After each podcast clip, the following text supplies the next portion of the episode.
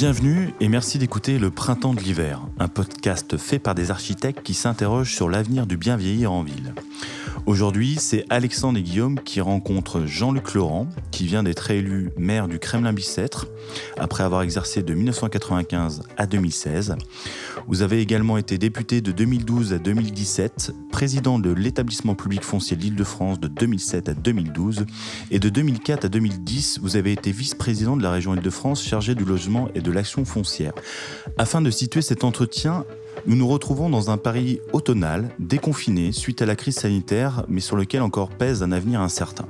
Tout d'abord, Monsieur Laurent, comment allez-vous? Comment avez-vous vécu cette période particulière à titre personnel?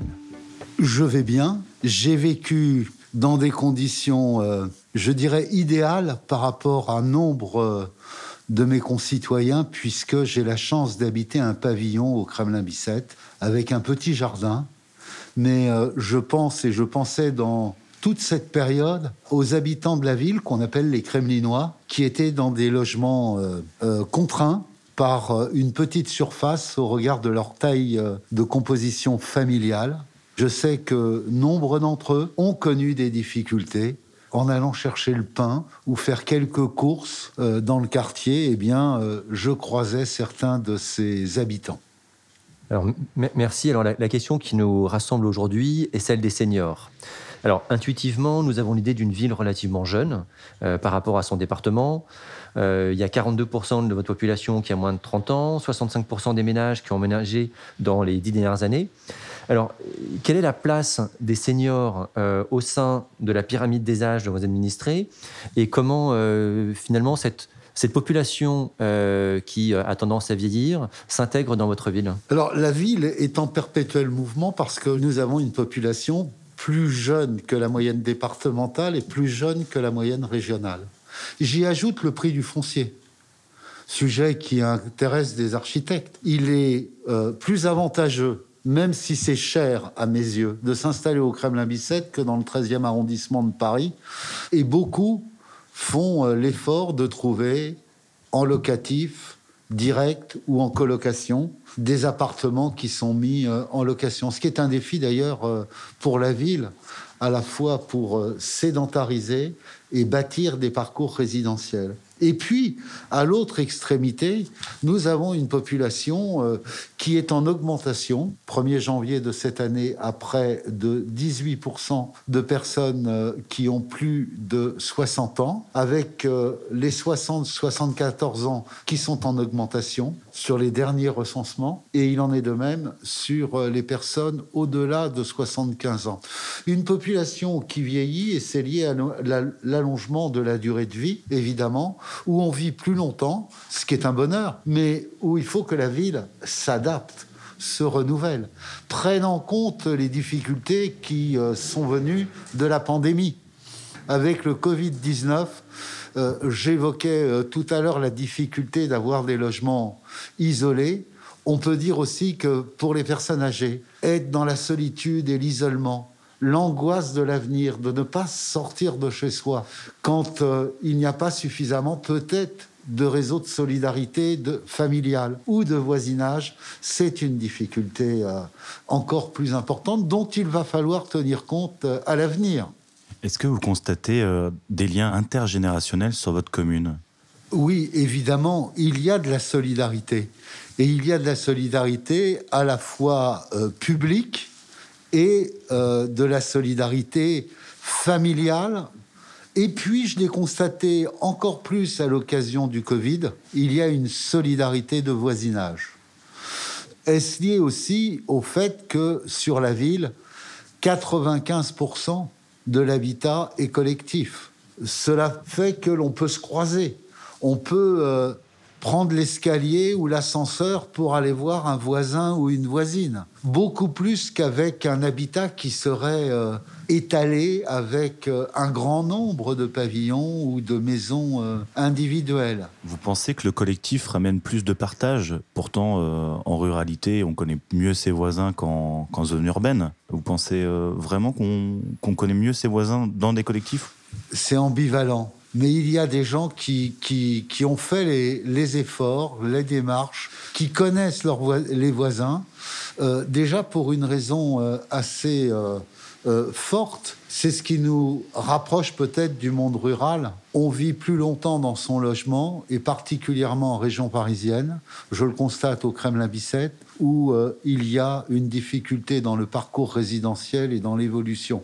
On ne déménage pas euh, comme on l'aimerait d'ailleurs. En ce moment d'ailleurs, euh, beaucoup de gens sont contraints et j'observe qu'il y a très peu de mutations où beaucoup de gens restent ne bouge pas, diffère éventuellement des évolutions. Euh, c'est là que la solidarité euh, euh, de voisinage et la solidarité publique doit se manifester.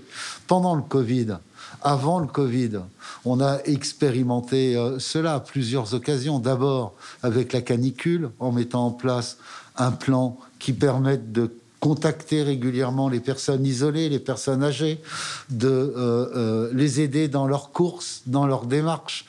Euh, des appels de courtoisie pour savoir tous les jours, pour les personnes qui se sont inscrites, elles recevaient un appel de la mairie. Mais aussi, euh, euh, on l'a constaté pendant le Covid, puisque nous avons déclenché ce plan. Et ce plan, avec une partie de portage des repas à domicile pour celles et ceux qui ne peuvent pas sortir, euh, avec des courses à porter, avec des visites à domicile, des coups de téléphone, euh, des appels de courtoisie. Là, on vient d'évoquer euh, la, jeunesse, on vient d'évoquer les personnes un peu plus âgées, notamment la solidarité qu'il y a dans cette ville. Mais on sait que le Kremlin-Bicêtre, c'est aussi une ville avec un hôpital qui est important, qui représente 15% de votre territoire, qui est a priori, je crois, le, premier employeur de la ville. Est-ce que vous avez des suggestions euh, pour que les logements prennent en compte finalement une, une part de la santé, une part de, de l'accompagnement des habitants? Évidemment, parce que nous savons, euh, et vous euh, autant si ce n'est mieux que moi, qu'il faut concevoir la ville de demain en rapprochant l'habitant et le travailleur. Il faut concevoir un lien, un lien de proximité pour casser l'éloignement qui augmente les temps de transport, les circulations euh, compliquées en transport en commun ou en voiture. Et l'une des grandes leçons qui a été tirée par l'ensemble des acteurs publics, grâce d'ailleurs euh, au monde de, l'architecture, aux démographes, aux, analystes, aux sociologues, eh bien, c'est de rapprocher le travail et l'emploi. Je m'y suis essayé dans le passé en demandant à l'assistance publique des hôpitaux de Paris, à l'occasion d'une réhabilitation d'un ensemble immobilier, de prévoir euh, au-delà des militaires, des personnels de la défense, un nombre de logements par réservation pour euh, les hospitaliers. Car cela fait des années que des agents hospitaliers se plaignent parce qu'il y a une continuité de travail.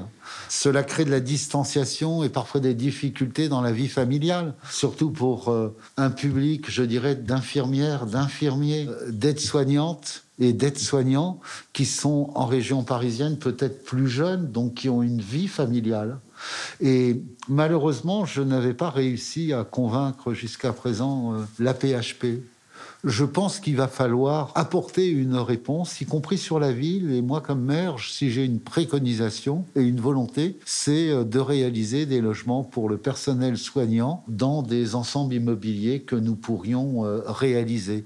Donc là, c'était euh, en votre qualité de, maire, mais vous avez eu par le passé, donc vous avez été député, président de l'EPF. Quelles sont les politiques de la ville que nous devrions appliquer demain à un autre niveau que celle justement des villes, peut-être au niveau régional, au niveau national vous voyez, euh, et, vous devez avoir en tête que jusqu'à un temps très récent, on disait euh, l'État euh, ne fait pas, les maires ne sont pas réceptifs, et chacun se renvoyait la balle. Et je dirais, faute de boîte à outils.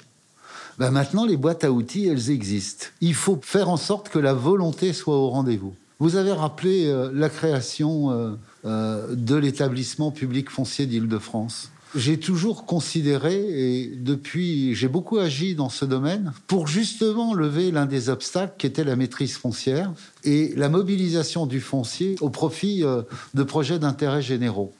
Euh, ça permet d'endiguer l'explosion des prix du foncier, même s'il reste encore élevé. Ça permet de mobiliser du foncier à prix coûtant. C'est quand même pas rien comme outil pour les politiques publiques que peuvent conduire les maires à l'échelle de, de l'agglomération. Le temps de la volonté est venu il faut que les maires puissent se mobiliser. Ce que je dis est valable ici pour l'hôpital Bicêtre, mais il y a sur euh, le territoire au sud parisien un pôle de santé qui est euh, très important et qu'il faut conforter avec des politiques publiques. Et j'espère qu'on pourra euh, avancer, peut-être en créant un réseau des villes hospitalières, c'est-à-dire des villes qui accueillent sur leur territoire des équipements publics, des hôpitaux, pour faire ce travail en réseau qui permette de répondre mieux à des besoins insatisfaits aujourd'hui et qui sont nécessaires pour demain. Pour l'avenir, il faut tenir compte de l'augmentation de l'allongement de la durée de vie. Il faut tenir compte de la nécessité d'accompagner le bien vieillir au domicile. Donc il y a un enjeu évidemment de structure publique. Et moi, j'ai en tête euh, une volonté qui est euh, la réalisation d'une résidence publique pour personnes âgées, de plus sur la ville, pour donner une offre supplémentaire. Euh, il y a un enjeu euh, majeur qui est l'accompagnement au domicile en adaptant les logements. Donc il y a un énorme travail sur les salles de bain, la transformation de baignoires anciennes en douches, euh, la mobilisation des crédits pour que ça ne pèse pas sur le budget souvent juste et modeste des retraités. Donc le bien vieillir chez soi comment on fait en sorte d'accompagner les personnes âgées pour qu'elles restent plus longtemps chez elles, dans de bonnes conditions, éventuellement en restant dans le même quartier, mais en mettant des logements plus accessibles, euh, accessibles avec des ascenseurs, accessibles du point de vue euh, du confort intérieur, ou éventuellement qu'on les aide à déménager à proximité pour qu'elles restent dans leur réseau de voisinage. 36% du, parc de logement de la ville du Kremlin-Bicêtre sont des logements sociaux. Est-ce que ce n'est pas justement aux acteurs du logement social de montrer que c'est possible? Quelle est la position de, l'élu au sens général sur cette question-là du parcours résidentiel? Le logement social a été affecté, en tout cas euh, il y a 10 ou 20 ans, à des populations qui ont vieilli. On constate aussi que le parc social, c'est souvent des personnes peut-être unipersonnelles dans des logements qui sont peut-être trop spacieux pour l'entité familiale qu'elles représentent.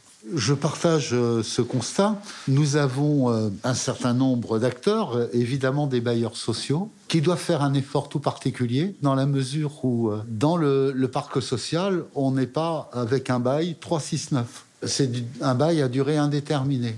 Il faut être attentif aux personnes qui vivent dans le parc social, qui n'iront peut-être pas spontanément demander un échange de logement parce qu'il y a un frein avec euh, la peur de changer de quartier, de quitter son univers habituel, la peur d'avoir des loyers plus chers que celui qui est payé, on a un parc, euh, évidemment, il est amorti, il est vieillissant, il y a des efforts de réhabilitation à faire, mais pour les personnes âgées, il y a un effort avec une politique publique pour permettre aux personnes âgées de bien vivre, en adaptant les logements, en proposant d'accompagner les personnes âgées qui parfois sont dans des logements très grands parce que la famille a évolué.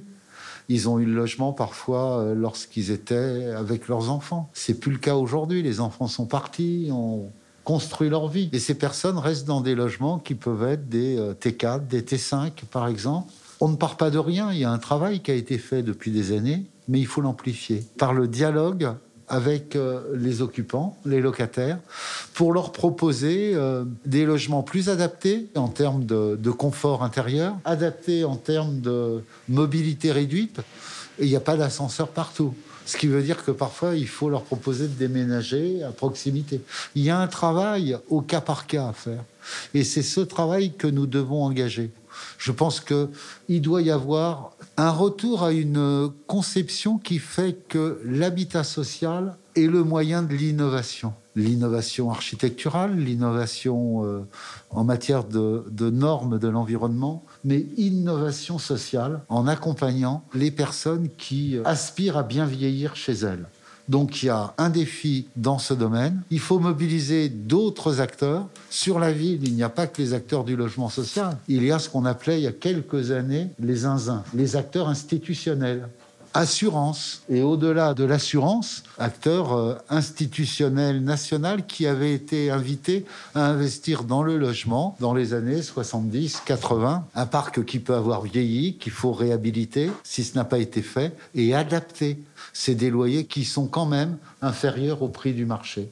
Et j'y ajoute le défi que l'on vit aujourd'hui qui doit nous amener à tirer quelques enseignements du Covid, de cette pandémie, où le rapport à la vie, à la ville est un peu différent. Et on doit y intégrer ces éléments de pandémie qui doit permettre de développer euh, des politiques d'adaptation. Quand je dis adaptation, c'est pas l'habitat, c'est aussi la ville. Par exemple, les circulations qui doivent être mieux adaptées, les cheminements piétons, les transports en commun. Nous, on a mis en place il y a quelques années, et j'y tiens, euh, un système de navettes pour que, en dehors des quartiers desservis par des bus, il y ait des moyens de transport gratuits qui permettent de circuler, parce que la RATP va pas dans les quartiers les plus isolés. Eh bien, c'est à la puissance publique de prendre le relais. Moi, je constate que ça permet à des personnes âgées de continuer à sortir de chez elles.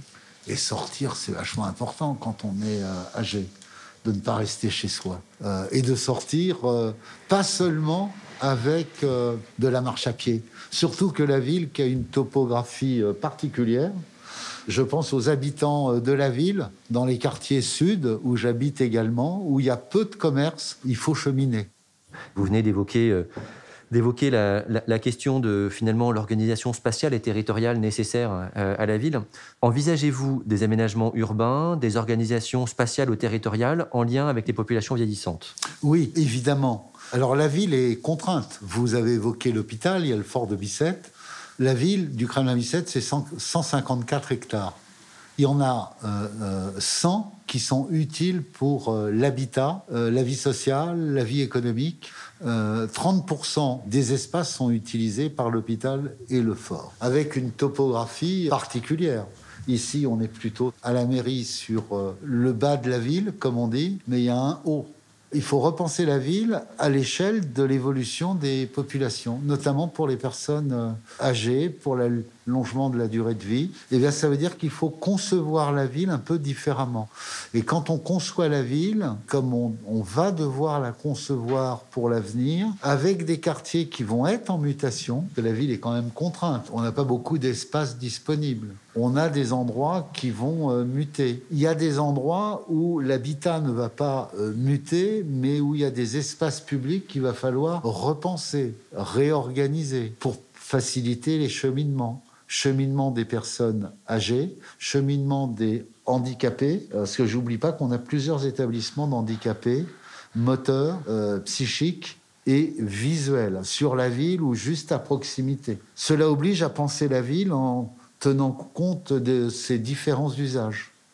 Euh, évidemment, l'idée d'une maison de retraite publique, d'un établissement public pour retraités, il ne faut pas le mettre aux confins. Il en est de même pour les étudiants. Il faut les mettre en centralité, de telle sorte qu'ils puissent profiter de l'accès à la ville dans les meilleures conditions possibles. Il faut concevoir euh, une ville en organisant euh, son accessibilité, surtout dans une ville euh, dense, au sein de la métropole du Grand Paris, qui peut mobiliser des atouts en termes de facilité de transport et, et d'intervention pour implanter des équipements et de telle sorte que la ville permette en quelque sorte une solidarité intergénérationnelle. Pas l'habitat social d'un côté, l'habitat euh, en accession. Je crois pas trop euh, à la logique haussmanienne où dans le même immeuble on mettrait différentes, mais à côté et sans mettre de différence en termes urbains ou architecturaux. Il faut euh, qu'on ne distingue plus ce qui était du logement social, du logement public, du logement privé. Déjà sur la ville du Kremlin-Bicêtre, on veut développer euh, cette dimension-là dans l'avenir. Merci euh, Jean Clan. Euh, afin de conclure notre échange, une question ouverte. Pour vous, c'est quoi bien vieillir en ville demain, en 2030, 2040, 2050 Vaste question. Vaste question. C'est rester le plus longtemps chez soi avec les services d'accompagnement, tant qu'on euh, est en situation euh, euh, de vivre chez soi. Le bien vieillir a, du sens quand on est chez soi, on, on, peut vieillir dans de bonnes conditions. Cela suppose qu'il y ait la mobilisation de moyens d'accompagnement. Cela suppose aussi, je ne l'ai pas évoqué, qu'on pense aux autres générations, parce que c'est l'organisation même de la société. C'est un peu le système de retraite, la même logique, la répartition. Eh bien, la solidarité bien vieillir le plus longtemps possible, à 20 ans, 30 ans, 40 ans, c'est euh, bénéficier des outils, de la puissance publique, de l'accompagnement humain, mais aussi, euh, je n'oublie pas qu'on n'est pas loin d'Ivry. Euh, la Silver Valley, c'est-à-dire ceux qui ont les cheveux blancs, qui doivent bénéficier de l'accompagnement des, nouvelles technologies, de robots de programmation qui permettent euh, de bien vivre. Mais ça, ça suppose qu'on aide nos seniors, nos personnes âgées, à accéder à ces services et à ces nouvelles technologies. On a beaucoup de chemin à faire. Merci beaucoup pour, euh, pour le temps que vous avez passé avec nous à répondre à ces questions.